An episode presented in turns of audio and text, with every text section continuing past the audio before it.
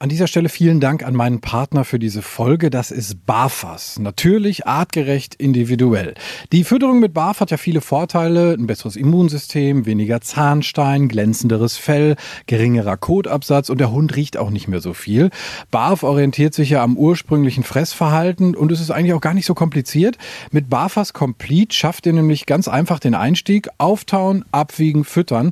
Das ist so easy wie Futter aus der Dose, nur halt viel gesünder. Also mein Hund slash Liebbarf. Ich dachte am Anfang auch erst so, boah, das ist aber sehr schwierig, da den Überblick zu behalten. Aber das ging eigentlich super schnell. Morgens das Futter für abends rauslegen, abends das Futter für morgens und fertig. Bei Slash ist die Vorfreude auf sein Barfas-Menü riesig. Gut, man könnte auch sagen, der Sabberfaden ist länger als sonst. Steigt jetzt mit den Barfas Complete Menüs optimal ins Barfen ein, egal ob Junior, der erwachsene Hund oder auch Senior. Bei den Mixen von Barfas ist für jeden was dabei und mit dem Code Hundetalk 2023 bekommt ihr auf www.barfas.com 10% Rabatt auf Frostfutter. Also nochmal der Code Hundetalk 2023 auf www.barfas.com. Die Infos und den Link findet ihr aber auch nochmal in den Show Notes. Danke nochmal an Barfas. Ihr Lieben, herzlich willkommen zum Hundetalk. Wir haben heute äh, ein bissiges Thema, ähm, ein wichtiges Thema, wie ich finde, und ich spreche darüber mit Aurea Verebes. Hallo Aurea, schön, dass du da bist. Hallo lieber Tim, schön, dass ich da sein darf. Wir haben uns Corona-konform zusammengezoomt, ja, wie man so schön äh, sagt. Ähm, wir sehen uns hier auf dem Monitor, deshalb nicht wundern, wenn wir vielleicht mal irgendwelche Dinge erzählen, die so im Hintergrund passieren. Wir können uns sehen. Und ich habe schon angedeutet, wir reden heute ähm, über bissige Hunde. Und zwar hast du ein Buch geschrieben mit dem Titel Warum beißt ein Hund die Menschen, die er liebt? Da merken wir natürlich sofort, das ist äh, relativ emotional. Und ähm, was, was ganz wichtig ist bei der ganzen Geschichte, du hast auch einen sehr emotionalen und vor allen Dingen einen sehr persönlichen Zugang zu diesem Thema, denn du hast es selbst erlebt damals. Ja, genau. Also im Grunde ist das Buch ähm, auch ein bisschen eine Aufarbeitung meiner eigenen Vergangenheit. Ich hatte vor lange Zeit bis ins junge Erwachsenenalter wirklich ein Trauma also erlitten, weil ich als junges Kind äh, alleine die Straße entlang gelaufen bin und dann kam aus einer Hofeinfahrt der Klassiker ein großer schwarzer Hund auf mich zugestürmt und hat gebellt und ist an mir hochgesprungen und als Kind erlebt man dann diesen Fang riesig groß auf Höhe des Kopfes und ich habe wirklich Todesangst gehabt, weil ich hatte zu dem Zeitpunkt noch gar keine Berührungspunkte mit Hunden gehabt und war maßlos überfordert. Und was macht man in so einer Situation instinktiv? Man flüchtet. Und mhm. das hat natürlich den Hund motiviert, noch hinterher zu rennen und es wurde immer aufgeregter und ich hab, bin dann zu Hause eingegangen, aufs Türchen zugeknallt und habe mich erstmal hingesetzt und geheult. Ähm, und für mich war das so wirklich so traumatisch, dass ich, äh, weil ich Hund überhaupt nicht einschätzen konnte. Ich dachte wirklich, ich muss, der frisst mich jetzt auf, ich muss jetzt sterben. Und dann habe ich lange Zeit versucht, ähm, Abstand zu halten, bin immer wirklich im großen Bogen äh, ausgewichen, wenn ich einen Hund gesehen habe.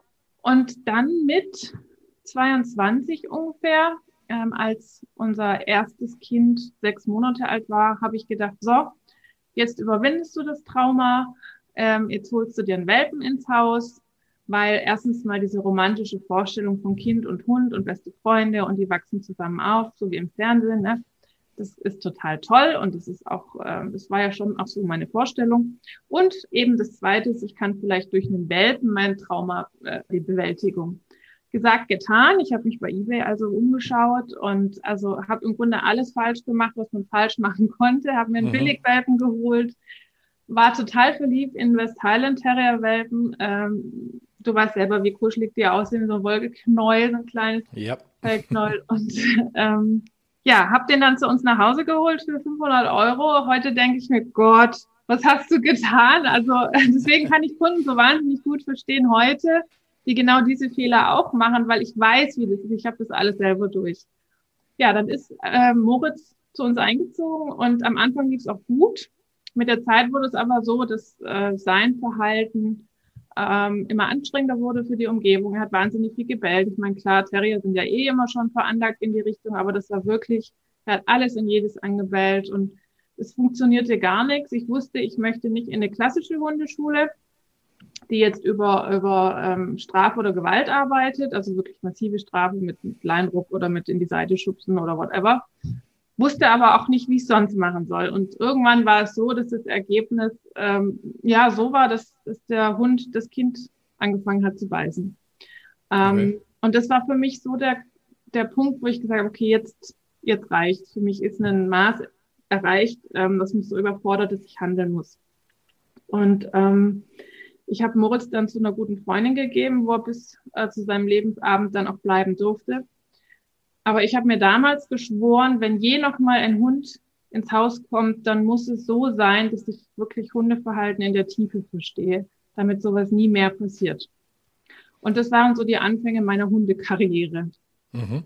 Ich wollte gerade sagen, da, da kam doch was zwischen aus deiner Erfahrung damals als, als kleines Mädchen äh, bis hin zu dem Punkt, wo du das Buch äh, darüber geschrieben hast. Du hast dich äh, ja fortgebildet ohne Ende. Vielleicht kannst du so ganz kurz skizzieren, was da so dein Werdegang war als Hundetrainerin?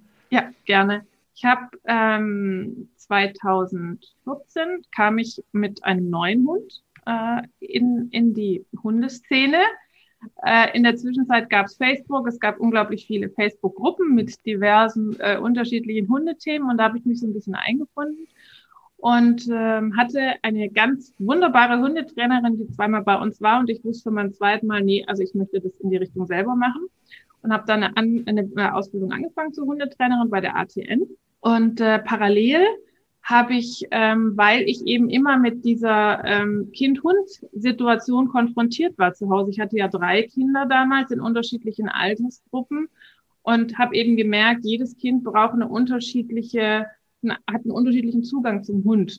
Und jedes Mal muss es unterschiedlich erklären. Dann habe ich geguckt, was gibt es auf dem Markt an Literatur für Kinder. Es gab nicht wirklich Vernünftiges. Ich gesagt, so, jetzt musst du selber was produzieren und mal selber was schreiben.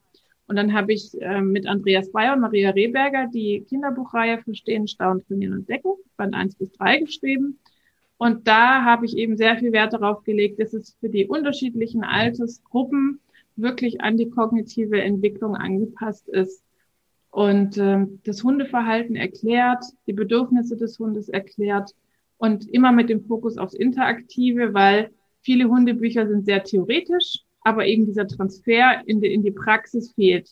Und das war mir eben wichtig, dass man das so konzipiert, dass auch Praxisaufgaben drin sind und ähm, ein kleiner Hundefreundpunkt verdient werden kann, wenn die Praxisaufgaben gelöst sind. Und das System funktioniert wirklich super. Mhm, okay. Äh, einen Moment, ich muss mal kurz gucken, was der Slash da hat. Oh, der hat ein bisschen Werbung dabei. Mr. Fred Hundefutter ist wie selbst gekocht und umweltfreundlicher verpackt. Riecht gut und schmeckt eurem Hund garantiert. Warum riecht es besser als herkömmliches Dosenfutter? Es wird nur hochwertiges Muskelfleisch, Obst und Gemüse verwendet. Die Zutaten sind so gut, dass keine Geschmacksverstärker, Konservierungsstoffe oder Zucker zugesetzt werden müssen. Warum wird es eurem Hund auf jeden Fall schmecken? Es riecht nicht nur wie frisch gekocht, es sieht auch noch so aus. Alle Zutaten sind auf den ersten Blick im Futternapf zu erkennen. Da kann dein Hund Hund garantiert nicht widerstehen. Mr. Fred gibt es nur im umweltfreundlichen Tetrapack. Die Verpackung besteht zu 70 Prozent aus Karton und hat einen 80 Prozent geringeren CO2-Footprint im Vergleich zur Dose. Nach dem Füttern einfach zusammenfalten und im gelben Sack entsorgen. Bestell deinem Hund jetzt die Probierbox. Ganz einfach online auf mrfred.de. Dann lass uns doch mal in diese Thematik direkt einsteigen. Also warum, warum beißt denn ein Hund? Also ich glaube, bei dir damals, das war relativ klar, das ist vermutlich irgendwie so eine Kombi aus territorial äh, und äh, du bist weggelaufen und der Hund fühlte sich halt angeheizt, hast du ja erzählt, ne? Also damals bei dem schwarzen Hund, der mich angefallen hat, mhm. total lustig. Wenn ich es rückblickend analysiere, war das Spielverhalten. Mhm. Er war halt unerzogen, ist an mir hochgesprungen, hat gebellt und klar, hat dann Fangen gespielt mit mir. Äh, hätte ich das damals richtig eingeschätzt, wäre ich entspannt stehen geblieben und hätte halt gewartet, bis er sich beruhigt. Das war definitiv kein Aggressionsverhalten, dafür waren die Bewegungen zu rund. Also ich habe das okay. echt noch sehr, sehr klar vor Augen. Das werde ich auch nicht mehr vergessen. Mhm. Und trotzdem ist es natürlich immer noch verknüpft mit diesem mit dieser Angst einfach, die ich damals hatte. Also es war echt, ich habe mich auch ganz bewusst dann mit schwarzen Hunden auseinandergesetzt und arbeite super gerne mit schwarzen, also schwarzfälligen Hunden, weil, weil ich damit eben so eine besondere Beziehung habe. Und bei meinem Kind, die Ursache war mir damals überhaupt nicht klar. Heute denke ich total logisch. Ich habe in meinem Buch ja auch ein Bild von meinem Sohn mit dem Moritz, was man sich angucken kann. Und da sieht man schon ganz klar, der, der umarmt den Hund, hat eine Ressource vom Hund in der Hand. Und äh, da fasst mir wirklich an den Kopf, weil ganz klar körperliche Einschränkungen, der Umgang mit Ressourcen, der Fehlerhafte, das sind somit die Hauptgründe für einen Weißwurfball im familiären mhm. Okay. Und auf was für Gründe bist du noch so äh, gestoßen im Laufe dann deiner Recherche oder deiner Beschäftigung mit dem Thema? Also ähm, naja, berühren? ich bin ja als, als, als Trainerin mit dem Schwerpunkt Familie mit Hund immer wieder konfrontiert worden mit diesen Themen, weil ich ja meistens erst angerufen werde, wenn das Kind schon im Brunnen gefallen ist. Das heißt, die wenigsten rufen mich präventiv, um zu fragen, wie kann ich es verhindern, sondern scheiße, jetzt ist es passiert, was machen wir jetzt? Und die Situation ist tatsächlich häufiger, als wir annehmen mögen. Also die Beißstatistiken sind keine seriöse Aussage, da können wir vielleicht später nochmal was zu sagen, darüber, wie viele Beißzufälle in Deutschland tatsächlich passieren. Ähm, und eben mit die Hauptgründe sind zum einen das Nicht-Lesen können der Körpersprache.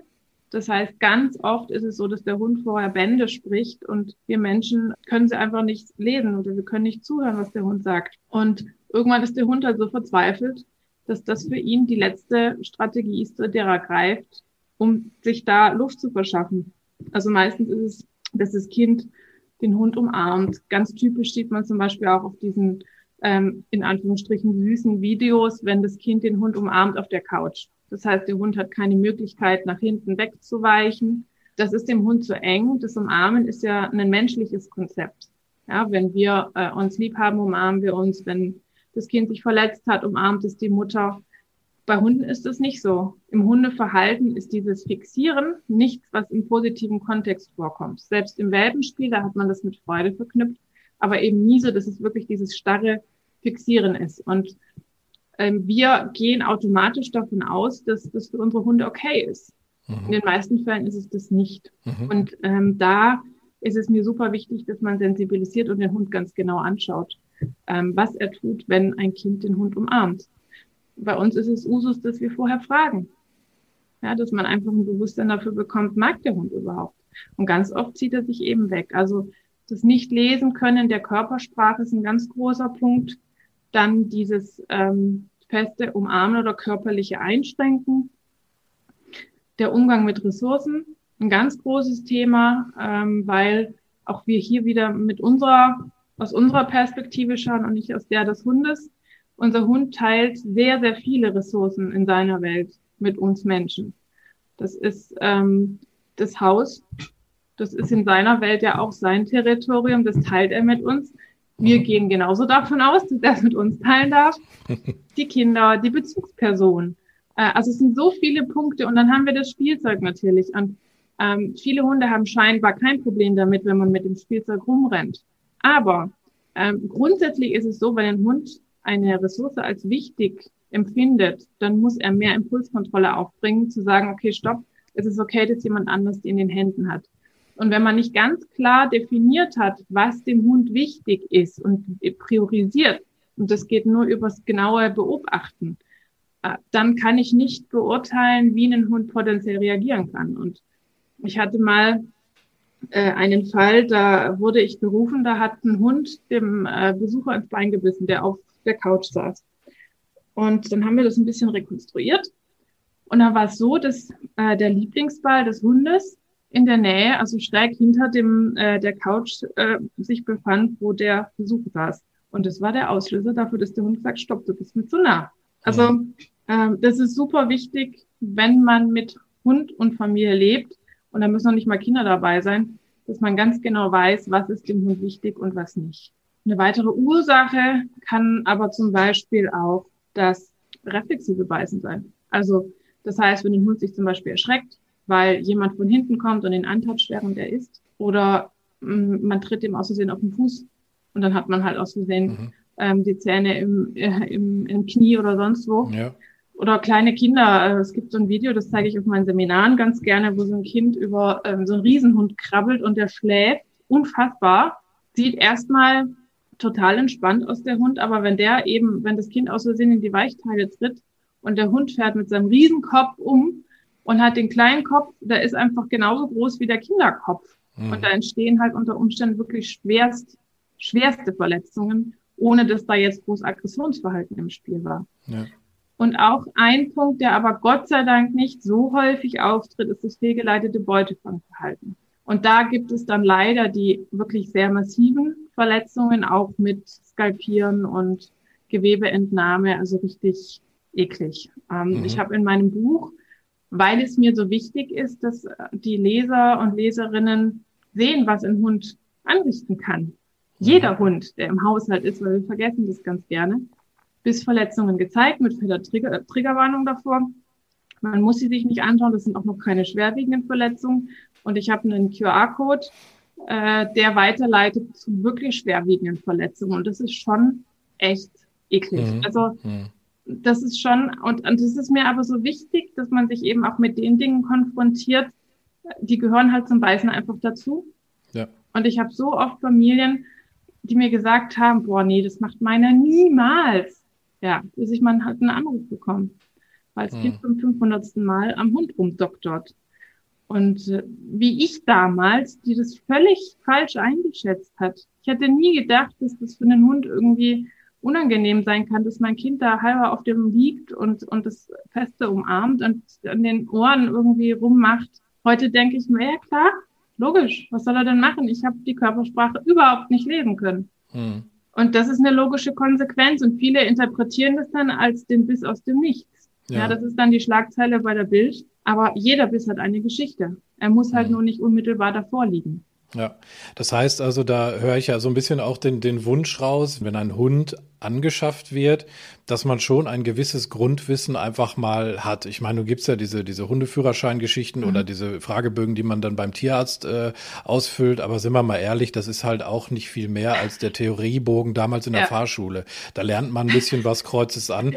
Aber wirklich verstanden und ein Verständnis ja. für den Hund entwickelt hat man dann ja nicht. Ähm, das heißt, wenn, sagen wir mal, du, du hast gesagt, meistens wirst du gerufen, wenn es zu spät ist. Aber sagen mhm. wir mal, es ist eine Familie da, die sagt, Aurea, wir würden gerne uns einen, äh, einen Hund anschaffen. Ähm, und die haben sich vielleicht sogar idealerweise noch gar nicht auf eine Rasse festgelegt, weil das mhm. ist ja auch ein, auch ein spannendes Thema. Mhm. Ja, ob ich zum Beispiel einen Hütehund äh, äh, mir anschaffe, der natürlich andere Verhaltensweisen zeigen könnte ja. ähm, als andere Rassen. Also gibt es das auch, dass eine Familie sagt, wir, wir brauchen da mal Hilfe, auf was müssen wir achten? Wie, wie gehst du dann vor? Ja, also ganz grundsätzlich gibt es ja unterschiedliche Szenarien. Einmal, wenn der Hund schon da ist und ein Baby kommt, also wenn mich jemand anruft und sagt, ich bin jetzt schwanger, was soll ich tun? Ich möchte gerne den Hund äh, darauf vorbereiten. Und dann gibt es den Fall, Kind ist schon da und Hund kommt in die Familie. So, das sind so die zwei Szenarien, die man präventiv super ähm, behandeln kann. Wenn wir sagen, ähm, es kommt ein neuer Hund in die Familie, dann ist immer die Frage, wie alt sind die Kinder, die schon da sind? Ich empfehle immer, also entspannt ist es ab dem siebten Lebensjahr, wenn die Kinder schon sieben, acht sind, weil sie dann einfach motorisch und kognitiv in der Lage sind, ähm, mit dem Hund so zu interagieren, dass es wirklich verantwortungsvoll ist. Mhm. Alles drunter ist immer ein bisschen schwierig. Ich empfehle auch wirklich, Kind und Hund nicht alleine zu lassen, aus besagten Gründen, bis zum siebten Lebensjahr, auch wenn man denkt, ja, das hat bis jetzt immer gut geklappt.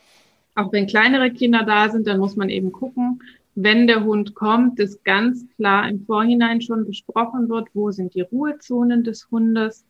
Äh, da darf kein Kind hin. Also das ist für mich ein Gesetz, dass Kinder die Zonen des Hundes in Ruhe lassen, weil unsere Hunde haben keine Tür, die sie einfach zumachen können. Im Gegensatz zu uns Menschen, wenn die Ruhe mhm. brauchen. Und gerade neue Hunde sind halt lieber bei ihren Menschen, weil es ist alles neu, es riecht neu und sie haben natürlich dann erstmal Ängste auch. Und dann wollen die bei der zukünftigen Bezugsperson bleiben. Und das ist unter Umständen ziemlicher Spagat für den Anfang, weil die kleinen Kinder schreien, dann hat man den Hund, der da rumwinselt, weil er eigentlich zur Bezugsperson will. Und dann steht man da und weiß nicht, was man machen soll. Und mhm. da, deswegen ist es so wichtig, dass man ähm, schon im Vorhinein fragt, wie kann ich was strukturieren, wie kann ich die Kinder im Vorfeld schon darauf vorbereiten, man kann zum Beispiel schon einen Hundeplatz hinlegen, noch bevor der Hund kommt. Was ich super gerne mache, ist eine ähm, visuelles Dauersignal. Das heißt, äh, vor den Hundeplatz zu legen, eine Leine zum Beispiel, so mit einem Abstand von einem Meter. Und das ist für die Kinder dann so eine Grenze. Und das mhm. klappt meist wunderbar, weil die dann im Vorfeld schon lernen, okay, bis zu dieser Grenze darf ich gehen. Und dann kann der nächste Schritt sein, okay, der Hund ist da und es ist gelernt, dass das quasi der Hundeplatz ist. Das erspart eine Menge Arbeit, wenn man äh, dann nachher eh Stress hat mit dem Hund. Das mhm. sind so Dinge, die sehr hilfreich sein können im Alltag. Umgekehrt kann es natürlich auch sein, wenn jetzt jemand schwanger ist oder schwanger wird und der Hund ist schon da. Das ist auch eine sehr große Herausforderung für viele Hunde. Die Bezugsperson riecht anders, sie verhält sich anders, da wächst ein Bauch, äh, es wird unter Umständen umgeräumt. Also das Hormone spielen verrückt. Ja. Laune unter Umständen. Ja. ähm, der Mann verändert sein Verhalten und entsprechend wundert man sich dann, warum der Hund auch komisch wird. Also viele mhm. Hunde werden dann zum Beispiel sehr anhänglich, liegen der Frau auf dem Bauch. Es gibt auf Facebook äh, oder auf YouTube, ich weiß gar nicht mehr, so ein Video, die ähm, Mann immer die Hand vor den Bauch der Frau, die ähm, jedes Mal hoch. Und die finden es super, die ähm, das mhm. immer und immer wieder. Und bei mir schrillen da natürlich die Alarmglocken, weil der Hund, der hat kein, die ähm, da wegkommt. Und das sind so Dinge, die mir super wichtig sind, im Vorfeld schon dafür zu sensibilisieren, dass sich für den Hund unglaublich viel ändert. Mhm. Und das geht sehr oft mit einer großen Unsicherheit einher. Und das zeigt sich dann in Verhaltensweisen wie, ähm, er, es braucht besonders viel Nähe oder eben er wird dieses Overprotective, dass plötzlich dieses Frauchen draußen verteidigt wird. Es war vorher nie der Fall und plötzlich kommen da, oder gegen den eigenen Mann, kann auch, also ist auch schon passiert, und da gewappnet zu sein, ähm, ist wichtig. Dann ist es so, dass ich sehr empfehle, wenn man schwanger ist, dass man zum Beispiel schon in der Schwangerschaft Rituale installiert, weil wenn das Baby schreit oder man stillt, möchte man keinen ähm, Dauer äh, in Erwartungshaltung befindlichen Hund haben, der neben einem sitzt und dann frustriert ist, dass man sich nicht um ihn kümmern kann. Mhm. Das heißt, da empfehle ich viele kleine Rituale im Alltag zu installieren, Entspannungsrituale oder schon einen Platz äh, mit einem Ignoriersignal aufzubauen. Das heißt, wenn es ein bestimmtes Signal gibt, dann weiß der Hund, okay, ich habe jetzt meine Zeit, Mama hat seine Zeit und ähm, man muss sich nicht gegenseitig die ganze Zeit auf der Pelle liegen. Das sind so Dinge, die der Mutter später den Alltag unglaublich erleichtern, wenn sie eh mhm. erstmal ähm, auch hormonell natürlich durch Stillen und die Geburt belastet ist und da vielleicht auch ein bisschen empfindlicher. Ja, also ähm, ich merke schon, das, das stellt natürlich ein, so ein Leben auf den Kopf. Ja. Ähm, so eine Schwangerschaft, logischerweise, äh, auch ohne Hund ja schon, verändert sich ja ganz, ganz viel. Ja. Ähm, ich habe auch mal den Satz gehört, Hündinnen zum Beispiel werden mitschwanger. Äh, du hast es ja gerade so ein bisschen angedeutet, dass man wird anschmiegsamer, aber das gilt, könnte natürlich auch für Rüden äh, gelten, die dann irgendwie sehr sensibel sind und sagen, uh, hier passiert was, ich muss ja. irgendwie aufpassen. Das ist schon, ist schon sehr, sehr spannend. Ähm, einfach, ja, wie du sagst, die, die Hormonsituation, es ist ganz viel Stress vielleicht auch in der Luft durch diese Veränderungen und glaubst du, dass das viele auf die leichte Schulter nehmen? Oder was ist so deine Erfahrung damit? Oder, oder, oder nicht ganz so gut sich darauf vorbereiten? Ja, also es ist schon immer noch so, dass 80 bis 90 Prozent es als Gott gegeben sehen, dass es funktioniert. Mhm. Aber es wird immer mehr und es freut mich sehr, dass die Leute auch nachfragen, was können wir tun. Vielleicht, weil man in, im Bekanntenkreis gesehen hat, dass es den Hund unglaublich stresst. Wir dürfen halt einfach nicht vergessen, der Hund wird ja nicht gefragt, ob noch ein Menschenkind kommt oder ob noch ein anderer, auch wenn ein Hund dazu kommt, die Familie allgemein erweitert wird. Mhm. Der muss sich damit arrangieren. Und es ist nicht selten, dass ein Hund daran echt kaputt geht, weil er das mhm. einfach nicht verkraftet. Und dann ist es im Grunde nur fair, dass wir als Menschen sagen, okay, es ändert sich etwas maßgeblich.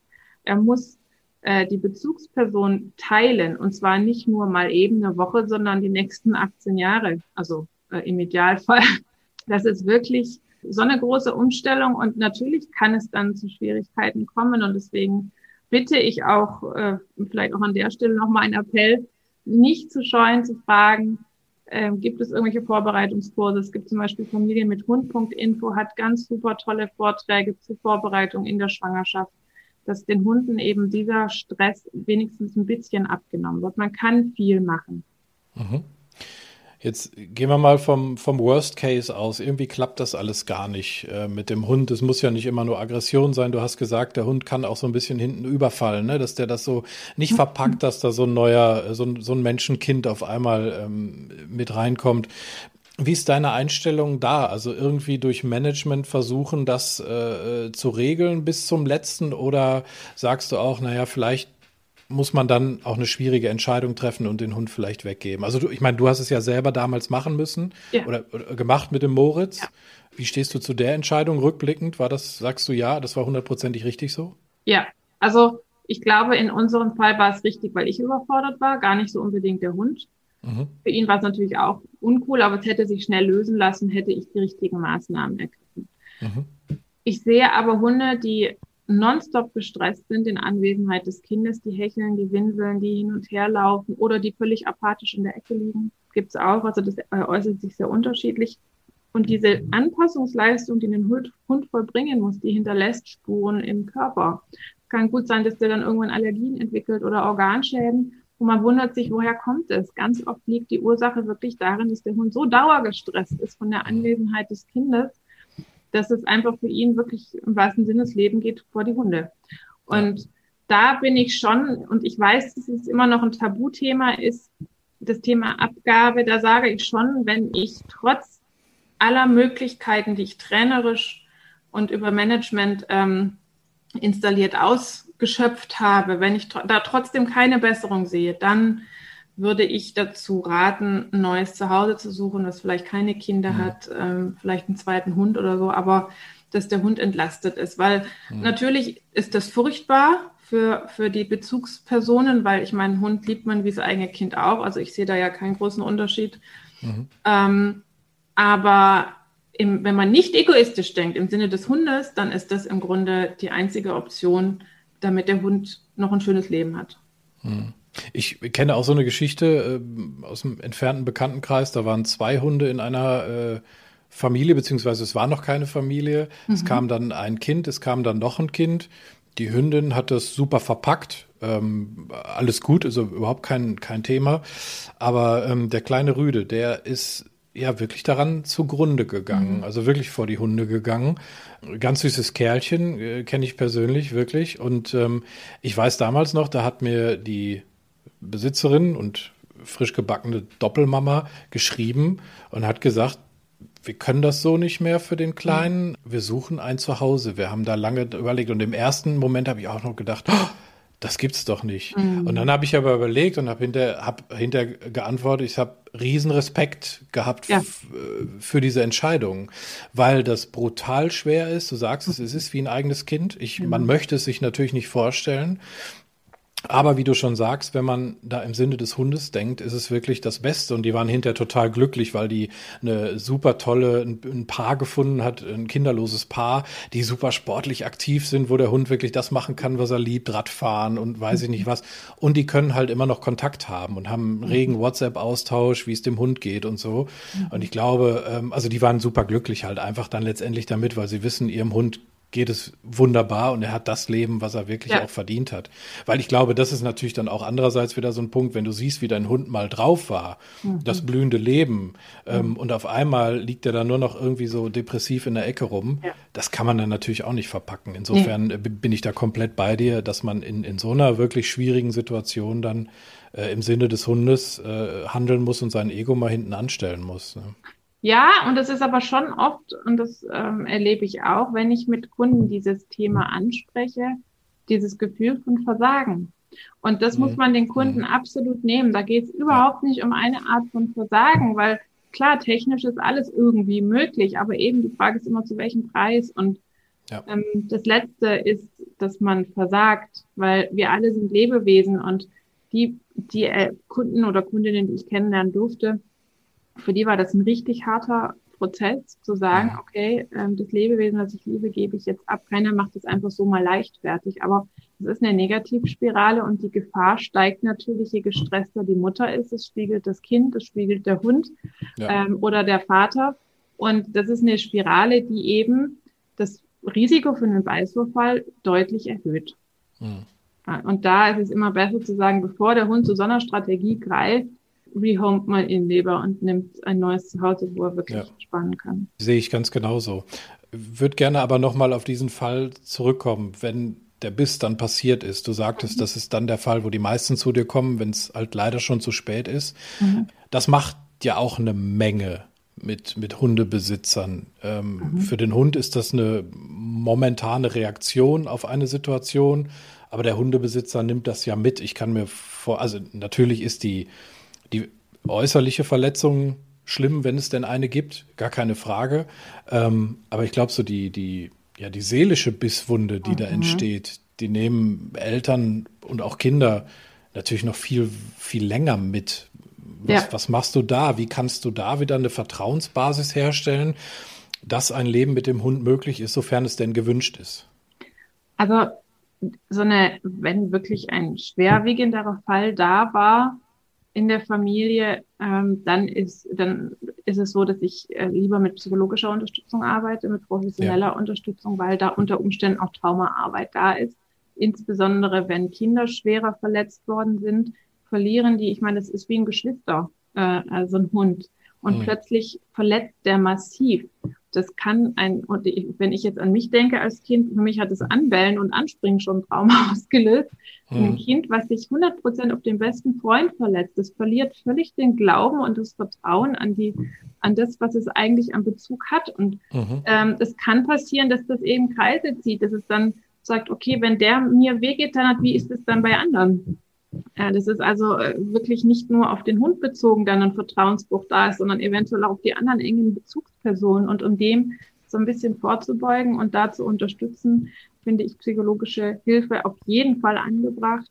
Es ist auch, wenn ein Beißzufall geschehen ist, es kommt immer darauf an, in welchem Rahmen. Wenn es jetzt ein Kind, also gerade bei Kindern ist es natürlich super emotional dass diese ähm, Scham eine ganz große Rolle spielt. Das ist auch mit ein Grund, warum Beißwurffälle, die in der eigenen Familie, mit dem eigenen Hund passiert sind, ganz gerne unter den Teppich gekehrt werden.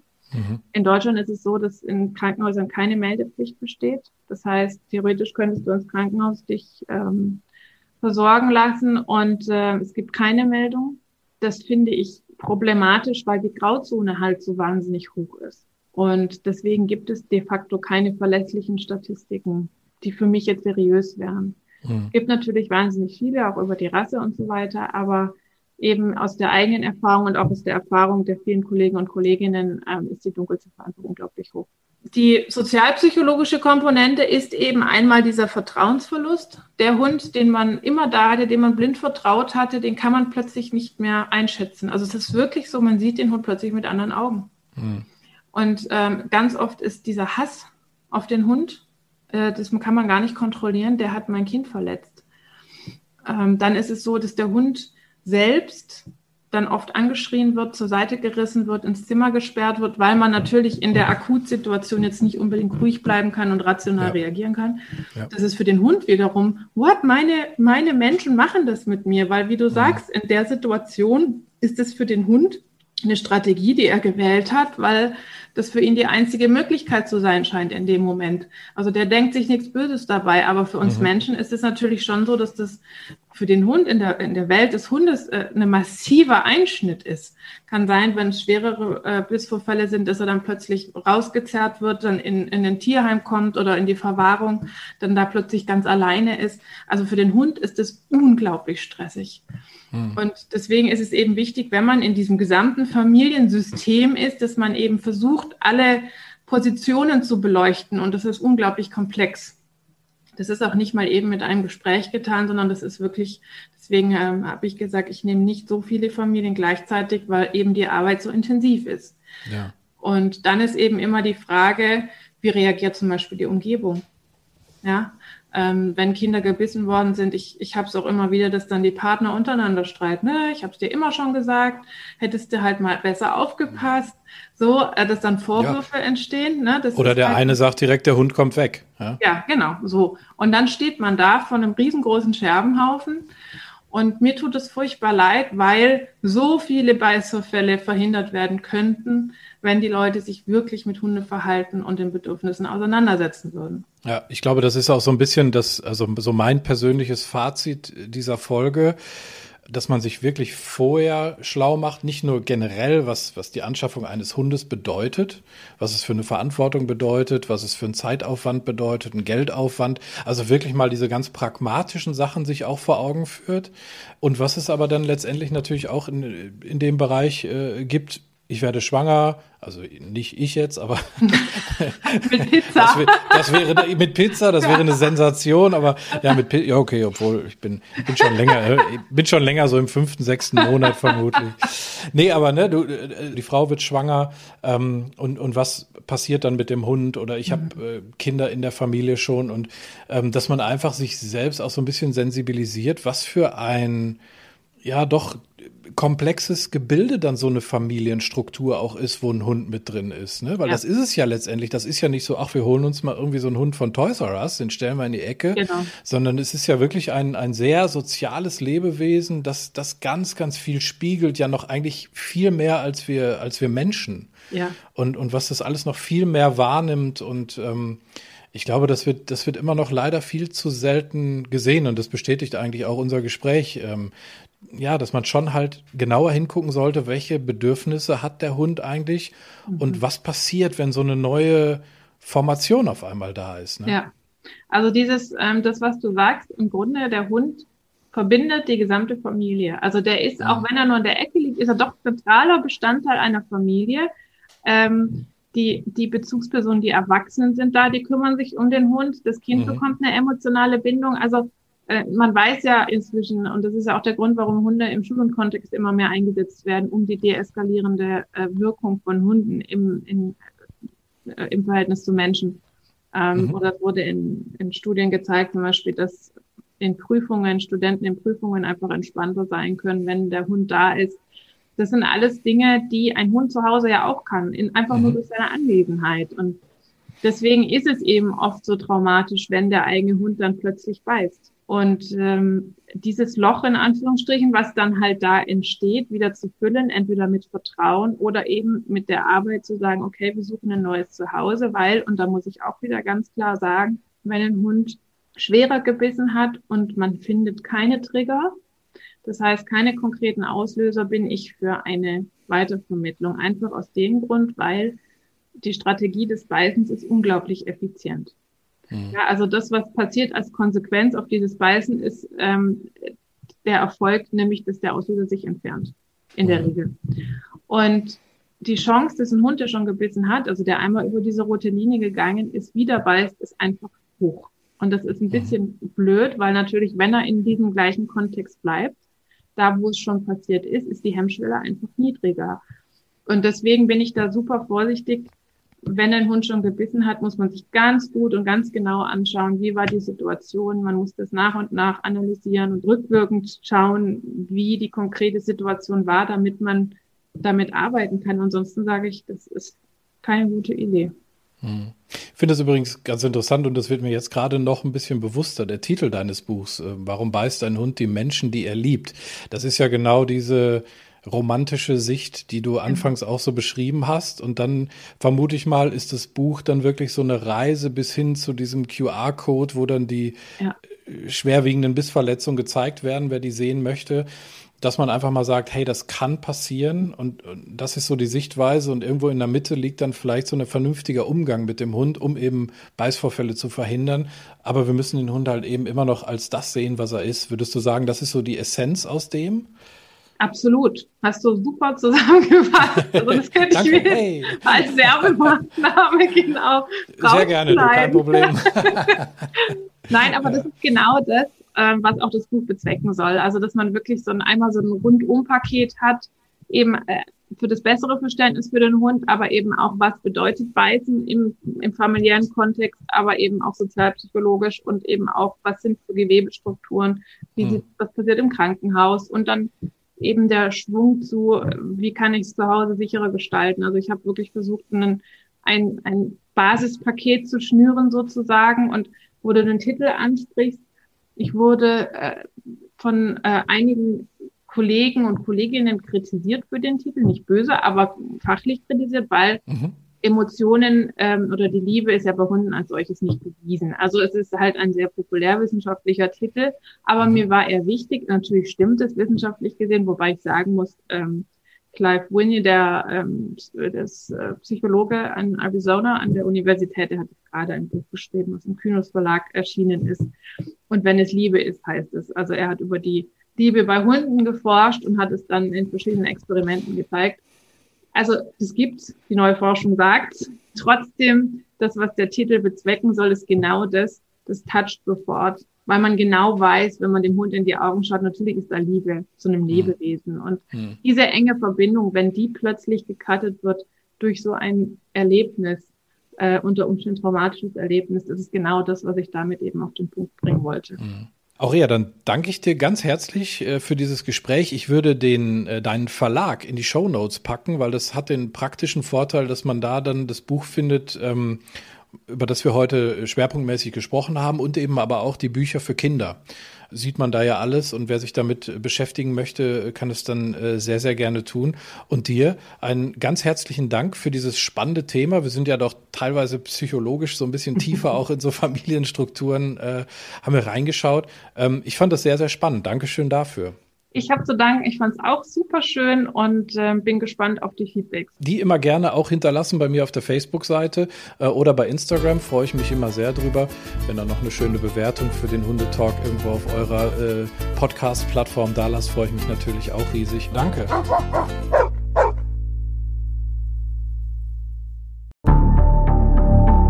lange kann ein Mörder sein dunkles Geheimnis bewahren? Wann bekommen die Angehörigen Gewissheit und die Opfer Gerechtigkeit?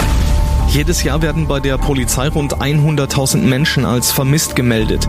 Drei Prozent davon, also 3000 Menschen, bleiben länger als ein Jahr verschwunden. Einige werden nie wieder gesehen. Seit gut drei Jahren arbeitet die Polizei in NRW mit sogenannten Cold Case Units. Das sind Abteilungen, die wirklich nur damit beschäftigt sind, Mordfälle zu bearbeiten, die teilweise seit Jahrzehnten ungeklärt sind.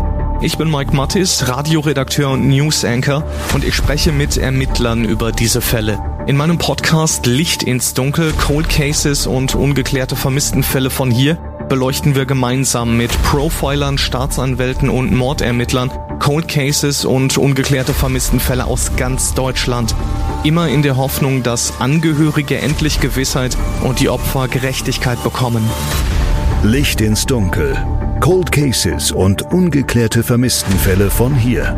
Eine Produktion von Mike Mattis und der Podcastfabrik.